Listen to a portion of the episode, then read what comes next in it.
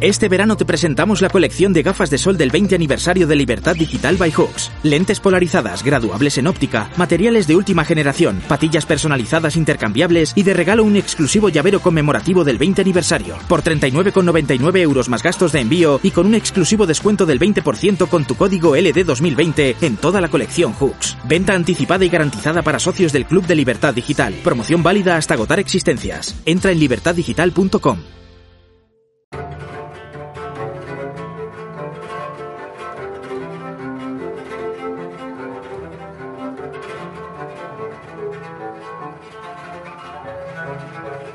Maestro Amorós, muy buenas tardes. Eh, buenas tardes. Una semana más, ¿cómo lo lleva?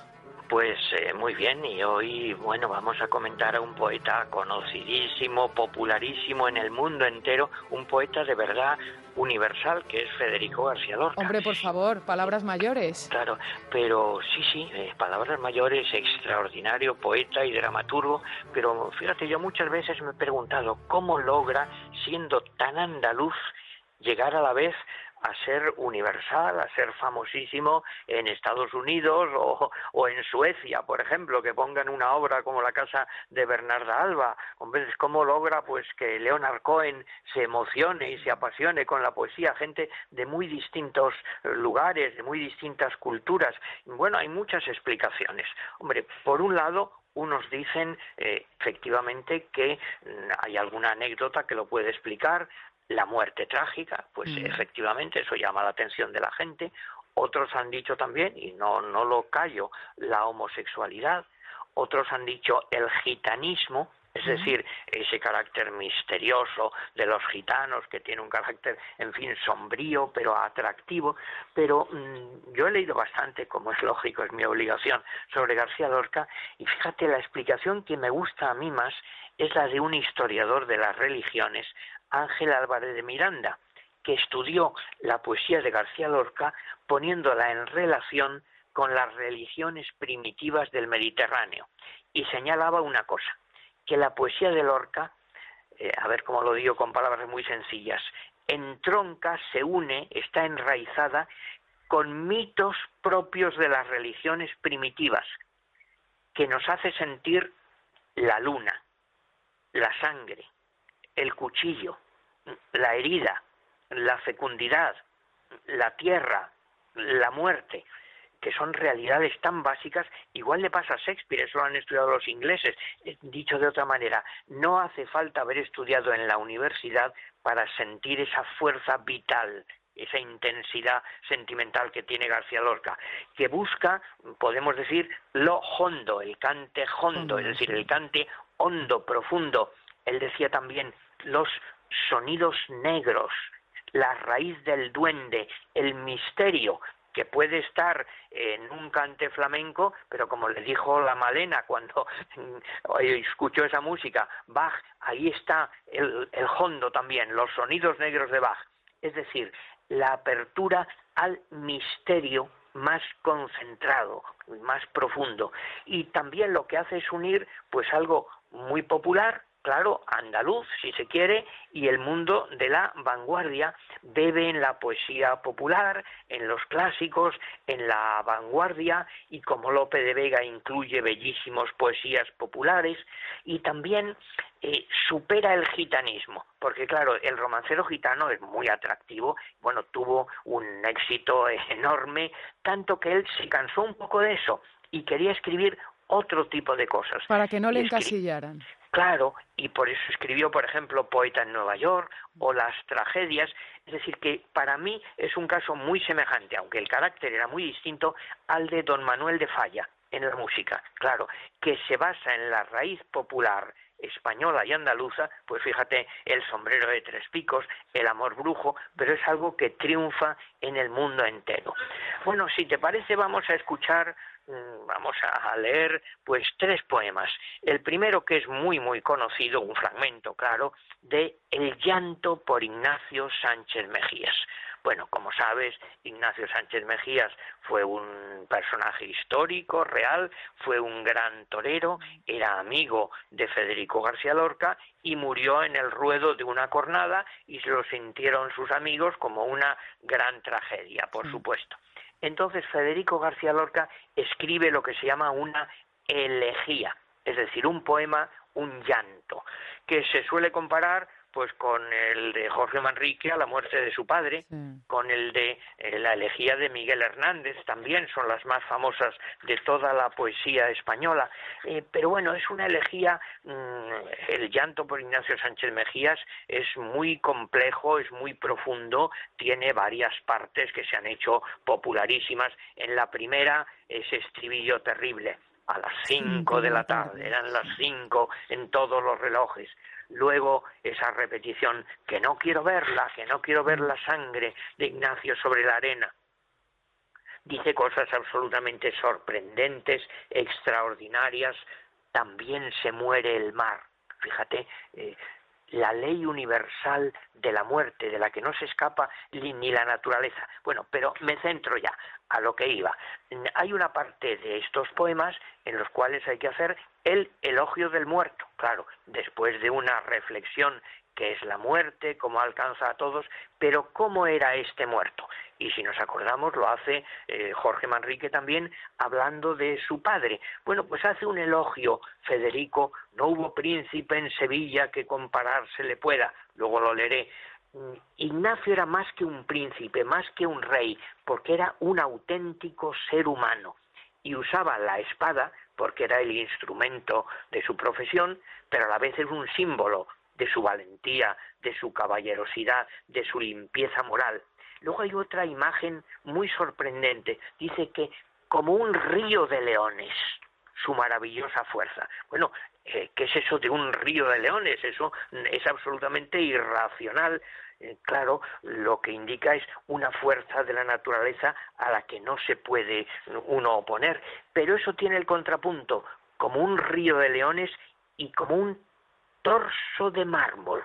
Es decir, el romanticismo y el clasicismo, si quieres, la pasión y la razón, lo que dirá aire de Roma andaluza le doraba la cabeza, los dos elementos complementarios, es decir, eh, logos y pazos, como quieras llamarlo, y va diciendo, pues, eh, por un lado, mm, cómo Ignacio sabía darle a cada uno, en cada momento, tener la actitud adecuada, no una virtud siempre igual.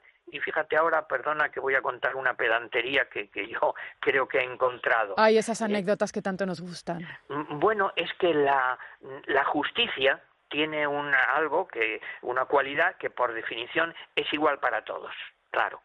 Pero Federico había estudiado que los romanos tenían, además de la justicia, que es ciega, que es como una regla fija, tenían también otra virtud que es la equidad, que mm. es cómo se va acomodando la justicia a las distintas circunstancias, que también es una gran virtud.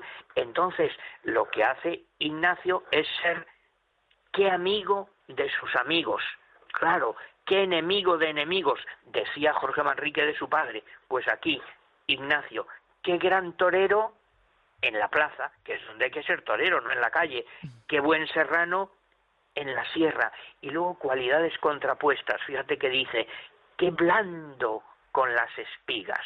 Decía Pascal que el ser humano es como una caña, pero una caña pensante, pero es lo más frágil. Qué blando con las espigas, pero qué duro con las espuelas, es decir, con el caballo, qué símbolo a la vez de fuerza viril y de ternura, y acaba que deslumbrante en la feria, que tremendo con las últimas banderillas de tinieblas. Y fíjate que lo que ha hecho es que la emoción le ha hecho recurrir a una serie de exclamaciones, igual que hacía Jorge Manrique en este momento, decía de su padre, que amigo de sus amigos, que enemigo de enemigos, que león. Bueno, vamos a escuchar entonces, si te parece, un fragmento, el elogio de Ignacio Sánchez Mejías en el llanto por Ignacio Sánchez Mejías de Federico García Lorca, con la música de Eric Satie.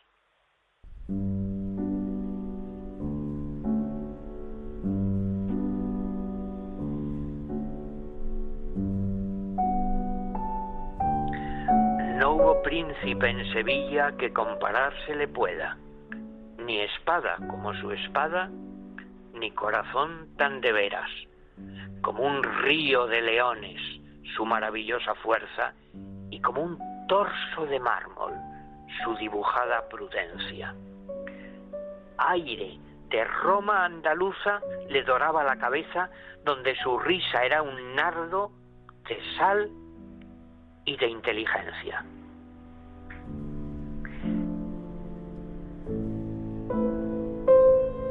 Y ahora las exclamaciones. Qué gran torero en la plaza. Qué buen serrano en la sierra. Qué blando con las espigas. Qué duro con las espuelas. Qué tierno con el rocío. Qué deslumbrante en la feria. Qué tremendo con las últimas banderillas de tiniebla.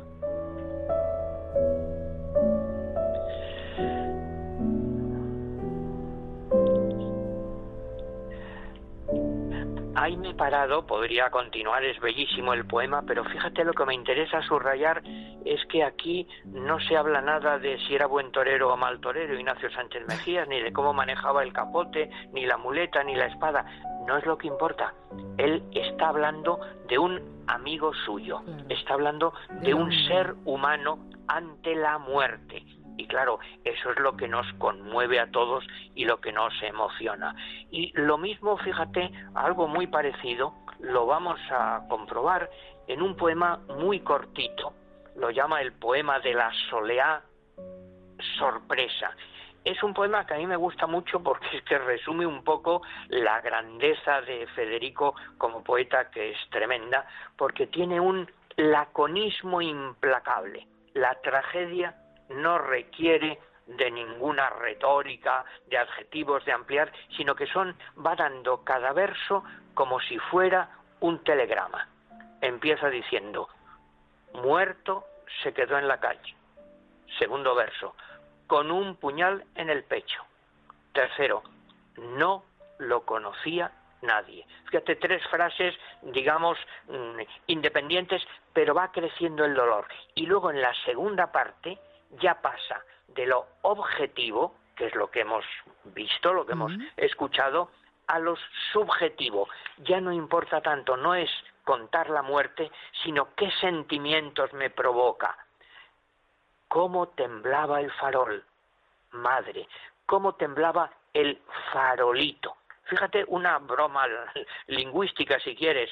El farol, el farolito, es el mismo farol ahora usa el diminutivo. ¿Por qué? ¿Es que se ha hecho más pequeño? No, no, es que antes era un farol frío, indiferente, y ahora el farol se ha humanizado. El farol también se conmueve por la muerte de esa persona y entonces ya lo veo yo como algo sentimental. Y una cosa muy sorprendente también que de repente dice, madre, madre de quién? No se sabe, no es del poeta, no es del muerto, no es del farol, no simplemente es esa exclamación popular que se nos eh, escapa a todos. Y luego los tres versos finales que repiten los anteriores, pero añadiéndoles delante un qué, que muerto se quedó en la calle, que con un puñal en el pecho y que no lo conocía nadie. Ese es un qué absolutamente innecesario, claro, para el sentido de la frase, pero es un qué, digamos, enfático de crear, de aumentar el énfasis, que la cosa va siendo cada vez más terrible, porque primero, una persona muere, es algo siempre trágico, pero además muere en la calle, no en su cama, rodeado de los que quiere, pero además no muere de una enfermedad, sino que muere con un puñal en el pecho. Pero además, y eso es lo terrible, que no lo conocía nadie. En definitiva, ¿qué pasa? Pues que todos, cuando morimos, recibimos esa sorpresa de la muerte, porque todos morimos solos, en soledad, con la sorpresa. Si te parece que lo he descoyuntado un poquito, ahora escuchamos el poema todo seguidito. Sorpresa de Federico García Lorca.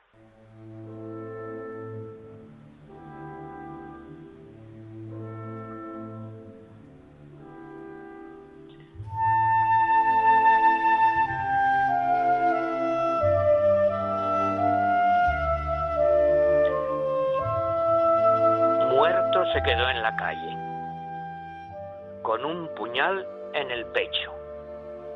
No lo conocía nadie.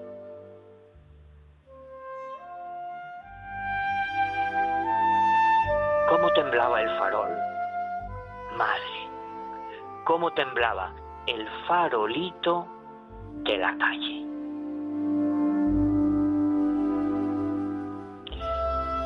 Era madrugada, nadie pudo asomarse a sus ojos abiertos al duro aire.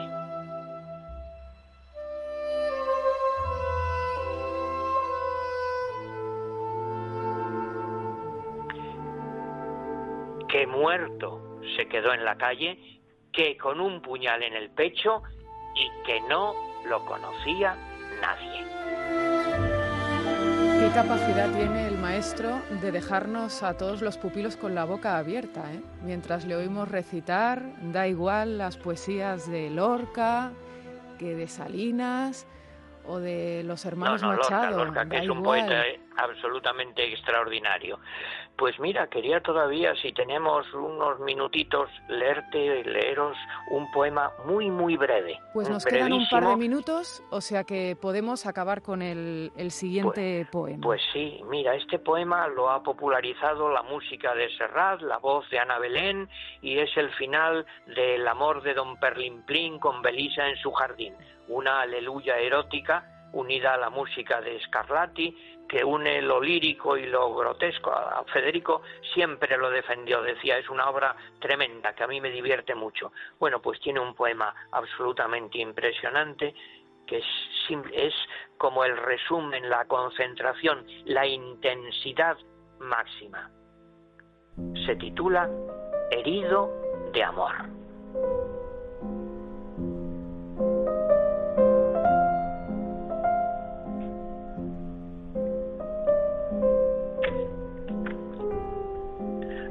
Amor, amor que está herido, herido, de amor huido, herido, muerto de amor.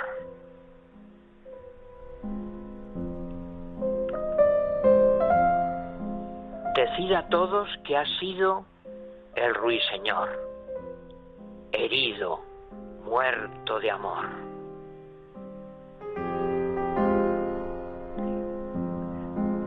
De cuatro filos, garganta rota y olvido. Cógeme la mano, amor, que vengo muy mal herido.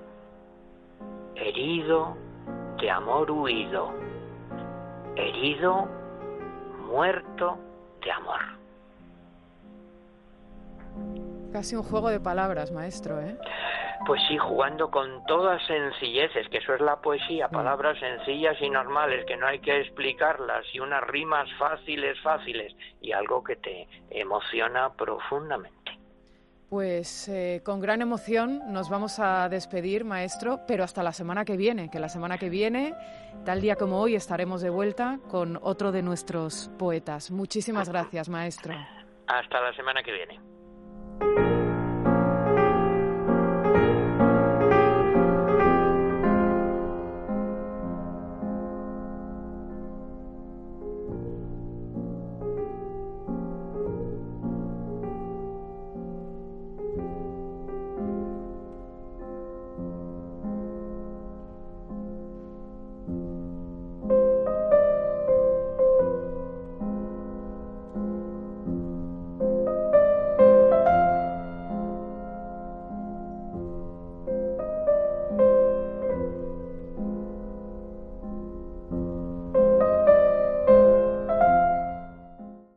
Este verano te presentamos la colección de gafas de sol del 20 aniversario de Libertad Digital by Hawks. Lentes polarizadas, graduables en óptica, materiales de última generación, patillas personalizadas intercambiables y de regalo un exclusivo llavero conmemorativo del 20 aniversario. Por 39,99 euros más gastos de envío y con un exclusivo descuento del 20% con tu código LD2020 en toda la colección Hooks. Venta anticipada y garantizada para socios del Club de Libertad Digital. Promoción válida hasta agotar existencias. Entra en libertaddigital.com.